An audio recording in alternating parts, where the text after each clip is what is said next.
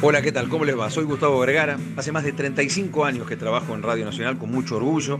Comenzamos en este caso con una cadena virtual que espero que a ustedes los entretenga. De alguna manera, la elección del día de hoy tiene que ver con un evento que nos hubiera gustado cubrir. En mi caso, con tantos años de trayectoria, he estado en siete mundiales, he transmitido muchas Copa América, la del 91-93, que al fin y al cabo son los últimos logros grandes de la selección mayor. He tenido la chance de estar en el Boca River de Madrid, pero la verdad es que me hubiese gustado muchísimo cubrir la final del Mundial 86. México, México,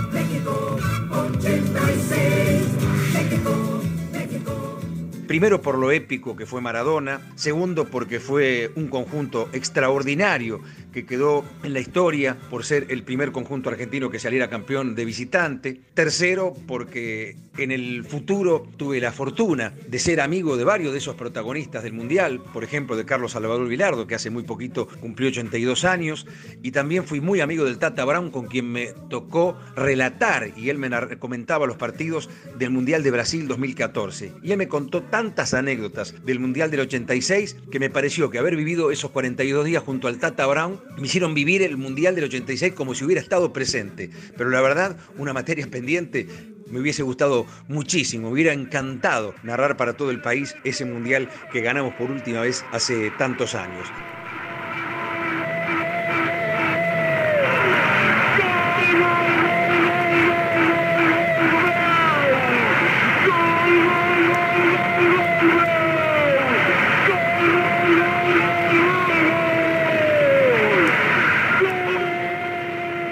Y bien, después de para mí este emocionante momento que tiene que ver con el Campeonato Mundial de 1986, le paso la pelota al amigo Damián Zárate. A ver qué nos cuenta Damián, porque me parece que esta es una buena iniciativa que tiene el equipo deportivo de Radio Nacional, de la radio pública, con alguna anécdota que tiene que ver con ese evento que hubiésemos querido cubrir, en el que hubiésemos querido estar, y bueno, y no pudimos por X circunstancias. A ver, Damián, contale al país.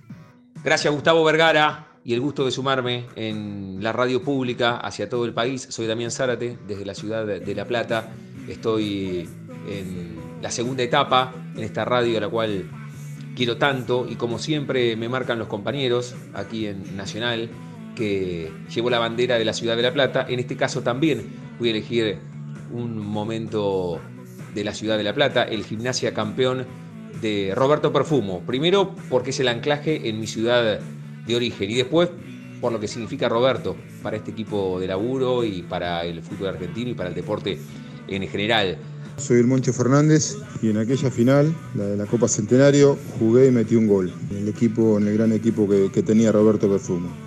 Y de Roberto, ¿qué te puedo decir? Roberto, un tipo de calle, de mundo, de fútbol. El poco tiempo que lo tuvimos aprendió muchísimo, porque bueno, respiraba fútbol, mamaba fútbol y, nos hacía sentir eso a nosotros. Fue un gran tipo, un tipo querido en todo el ambiente por la persona que era, ¿no? La gran persona que era aquel Roberto Perfumo que tomó el equipo que habían dirigido Ramaciotti Brisa hasta ese momento, ese gimnasia que le ganó la final 3 a 1 a River, y porque además escuché esta radio, el relato de Eladio Arregui, estaba en Chapadmalal con mi familia, no pude estar en la cancha, y sí lo escuché por la radio porque, reitero, sentimos la radio, la radio es la vieja compañera de emociones, y porque las voces de la radio nos llevan a diferentes lugares.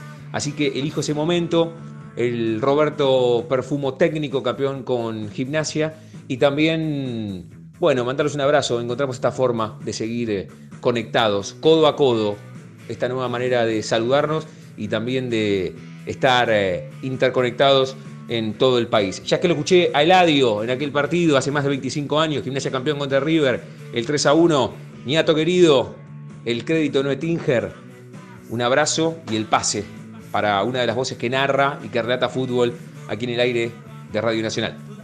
Pero qué bien, Damián Zárate, qué hermoso recuerdo. Bueno, ¿sabes qué me hubiese gustado vivir desde ese lugar tan lejano, estar allí. Si bien es cierto que uno lo escuchaba a Juan Carlos Morales en Radio Rivadavia, uno lo veía por televisión, me estoy refiriendo al inolvidable Mundial Juvenil de Japón 1979 con Diego Armando Maradona. ¡Qué equipazo! Un equipo de los sueños, bien argentino, ¿no? Seis partidos disputados, 20 goles a favor, tan solo dos goles en contra y uno recuerda esas madrugadas ganándole, por ejemplo, por goleada a Indonesia en la presentación, después superando a Yugoslavia, goleando a Polonia, venciendo a Argelia, entregándole mm, un gran fútbol en la semifinal ante Uruguay y después derrotando a la Unión Soviética 3 a 1 en aquel día, en ese 7 de septiembre del año 79. Ya pasaron 40 años.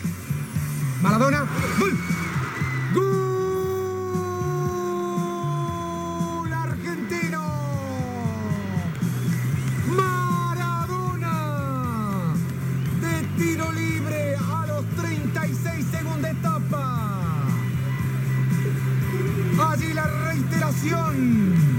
Maradona 3 para Argentina. 1 para Unión Soviética. El juvenil argentino a la puerta del campeonato mundial.